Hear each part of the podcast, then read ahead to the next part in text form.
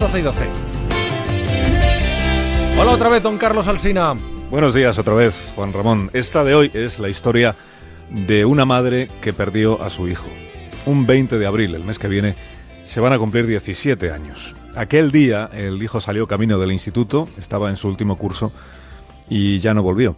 La primera noticia que tuvo la madre, Susan, de lo que sucedía, la tuvo al mediodía de aquel 20 de abril. Estaba en su oficina del centro de Denver cuando observó el piloto rojo de los mensajes encendido en el teléfono de su mesa. El mensaje era de su marido, Tom. Le decía, es una emergencia, Susan, llámame en cuanto lo escuches.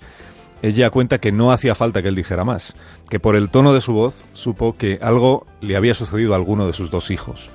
Telefoneó a casa, Tom le dijo pon inmediatamente la televisión y allí vio que la policía tenía rodeado el centro escolar al que acudía el hijo, porque la policía había recibido una llamada desde dentro alertando de que hombres armados con escopetas habían accedido al edificio, se habían dirigido a la cafetería y a la biblioteca y habían abierto fuego contra alumnos y profesores. No estaba muy claro cuántos eran esos hombres, pero la policía no se decidía todavía a entrar ante el temor de que llevaran consigo también explosivos. Muchas horas después se sabría que en efecto, además de las dos escopetas, de una carabina, de una pistola, tenían aquellos dos hombres varios explosivos de pequeño tamaño y una bomba, aunque para cuando pudo confirmarse esa información, todo había ya terminado, las ambulancias atendían a los 24 alumnos heridos, los psicólogos se ocupaban del resto y los forenses terminaban de examinar los cadáveres de los 15 estudiantes muertos, entre ellos el hijo de Susan Klebold, de nombre Dylan, de 17 años. Esta es la historia de una madre que perdió a un hijo al que en realidad no conocía. Una madre que regresó urgentemente a su domicilio, escuchó al marido decir que había llamado el mejor amigo de su hijo preguntando si estaba en casa, porque era uno de los estudiantes a los que no conseguían encontrar, y también porque él solía vestir una gabardina negra.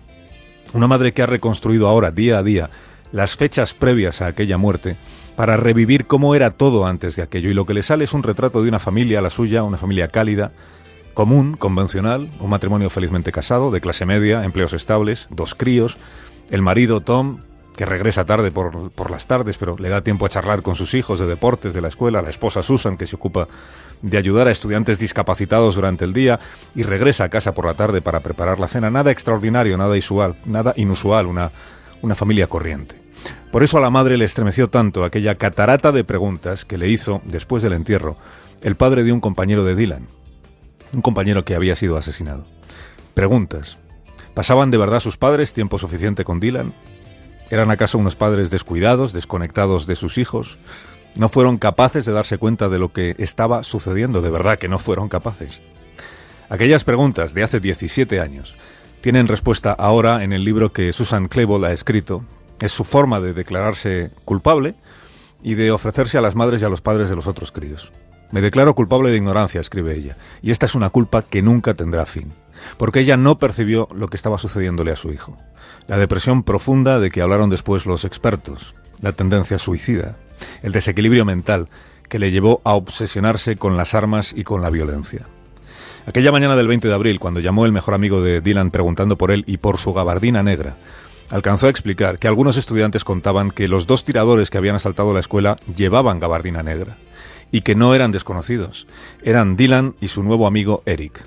Susan recuerda la llamada de la policía, avisando de que iban para casa a informarles de una desgraciada doble circunstancia. Su hijo era una de las víctimas mortales, pero también uno de los autores de esa matanza. Y ella naturalmente no podía creerlo.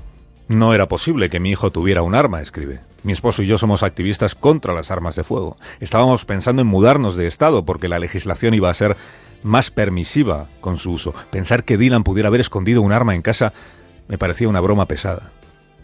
No la escondió en su casa, la escondió en casa de Eric, su amigo, y no fue una arma, sino varias.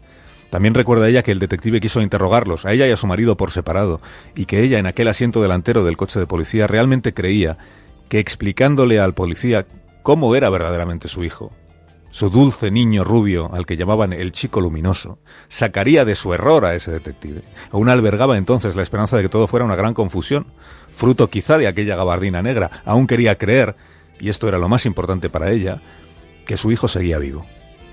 Dylan Klebold, de 17 años, Eric Harris, de 18, asesinaron a 12 alumnos y a un profesor del Instituto de Columbine en Colorado y se quitaron luego ellos mismos la vida. En el diario personal del, del, segundo, de Harris, la policía encontró planos del edificio, cálculos del efecto que podrían tener los explosivos, el lugar donde colocarlos, cuánta gente podría morir y el tiempo que requeriría todo el plan. Llevaban urdiéndolo más de un año.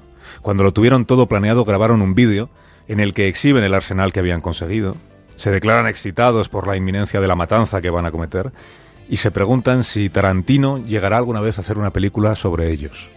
Dylan, el adolescente rubio hijo de Susan y de Tom, cuenta en ese vídeo que nunca ha sido feliz, que su vida es miserable y que le importa ya muy poco todo. En el prólogo al libro que ahora ha escrito, la madre cuenta que ha dedicado cada uno de sus días desde entonces a intentar entender cómo un adolescente puede llegar a convertirse en un asesino múltiple. O mejor, cómo puede producirse ese proceso ante los ojos de los padres que conviven con él a diario sin percatarse del desastre que se avecina. He hecho preguntas a todo el mundo, escribe, pero sobre todo me las he tenido que hacer a mí misma. ¿Qué pasé por alto? ¿Cómo pude permitir que sucediera? Si ahora, declarándose culpable, se ha decidido a ponerlo todo por escrito, es porque confía en que le sirva de ayuda a otras madres y a otros padres. Nunca sabré si pude haber evitado que mi hijo cometiera una matanza, pero he observado comportamientos suyos, he recordado momentos pequeños que debía haber tenido en cuenta, hilos apenas visibles que van tejiendo la vida de una familia. De esos hilos trata este libro. Se titula El juicio de una madre. Una madre que perdió a un hijo al que en realidad no conocía. Más de uno en Onda Cero. Carlos Alsina y Juan Ramón Lucas. Por cierto,